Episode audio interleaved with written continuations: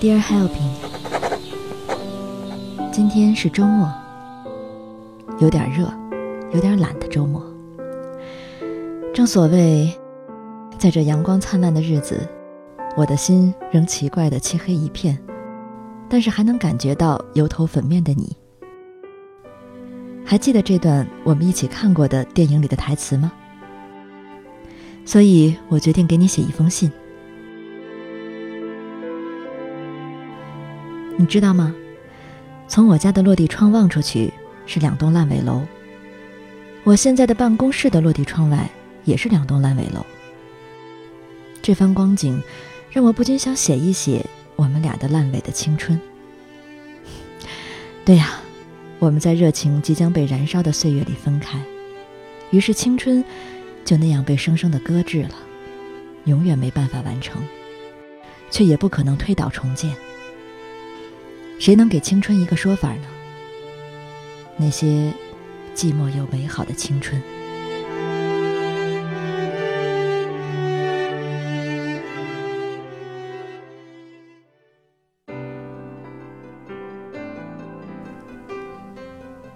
首先，我要向你坦白，决定要学小提琴，只是因为我觉得周华健的《不愿孤单一个人》间奏部分用小提琴拉一定很棒。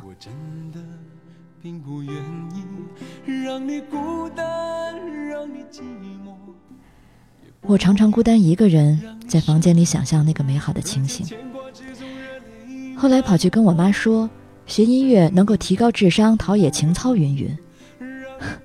我妈对我的智商和情操一向没有什么信心，所以很快就同意了。教琴的老师说要两个人一起学，我需要先找一个和我有同样追求的人。第一个就想起了你，我忘了当时究竟是怎么说服你的。更加不知道你对自己的情操到底有着怎样的抱负。只记得你爸给你买的那一把琴比我的高档很多。那一天，我开始怀疑父母对我的人生到底有多重视。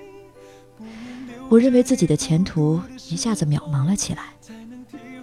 多年之后，当在电影里看到麦兜向麦太要一台电脑，麦太却给他带回来一个电饭煲时，我深深的理解麦兜的怅然忧伤，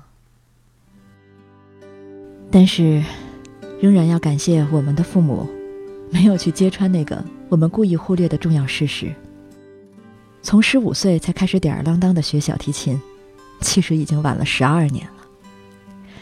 于是后来的那三年，从人民南到清泰里，才有了那两个孤单又骄傲的身影，影影绰绰，骄傲的。有点荒唐，最荒唐的还莫过于那个每次都要经过上前来搭讪的陌生小子。他总是故作熟悉的上前，然后满脸堆笑的向我们打招呼：“嗨，又去弹小提琴啊？贝多芬哦。你为什么不告诉他，小提琴是用来拉的，而贝多芬是弹钢琴的呢？” 也许那个时候，我们都只忙着骄傲了。直到今天，我身上还有这种青春的后遗症，越寂寞，越骄傲。不同的是，那时候为了满足骄傲，选择孤单，选择不与任何人类比；而现在，开始能够为发现终其一生不过都是一条孤独的路径而感到骄傲。那个时候再孤单，也还有你来见证。而现在。再骄傲，也没有谁能欣赏了。多么残忍的人生啊！这些年，静香总是情切，尤其当你不在的时候。如果你在，你一定会明白那种无言，因为一切都已经改变了，而人们却仍然把记忆停留在你离开之前。你没有办法将离开后的岁月一一铺陈。也懒得一再把离开前的日子绵绵复述，最后只能无言。如果你在，你一定不会追问，我也不必搪塞。我们只需要坐二十分钟的船回到松涛，在那个幽暗破败的咖啡厅，喝上一杯劣质的速溶咖啡，一切一切，都氤氲成了云烟。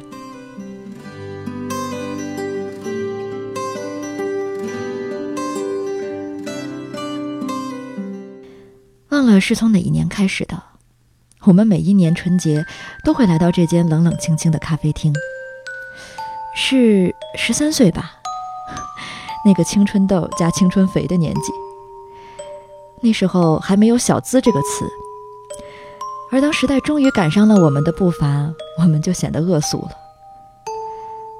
在二十二年前，我们可以放心的喝着咖啡，放心的做着幻梦。我们总是说：“等我长大了，我要……”忽然之间，我们就长大了，还来不及好好的畅想一番呢。记得那时候，我们说，如果有一天我们有了两千块钱，就要从肇庆打出租车到广州买一包广州腊肠回来。那是我们能想到的最肆意、无聊的花钱方法，最奢华的幸福。后来的人们更有想法，他们说，有了钱买豆浆，要一次买两碗，喝一碗倒一碗。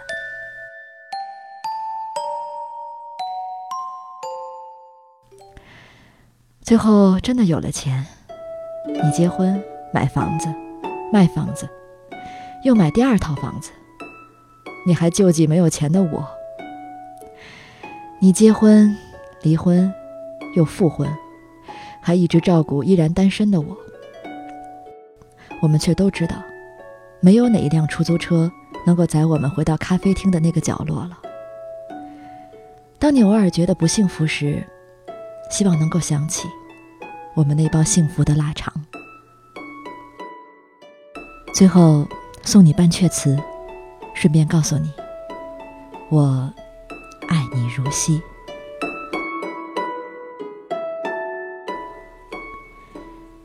二十年江湖常为客，都付与风吹梦咬，雨荒云隔。昨夜重逢深院里。一种温存游戏，添多少周旋行迹。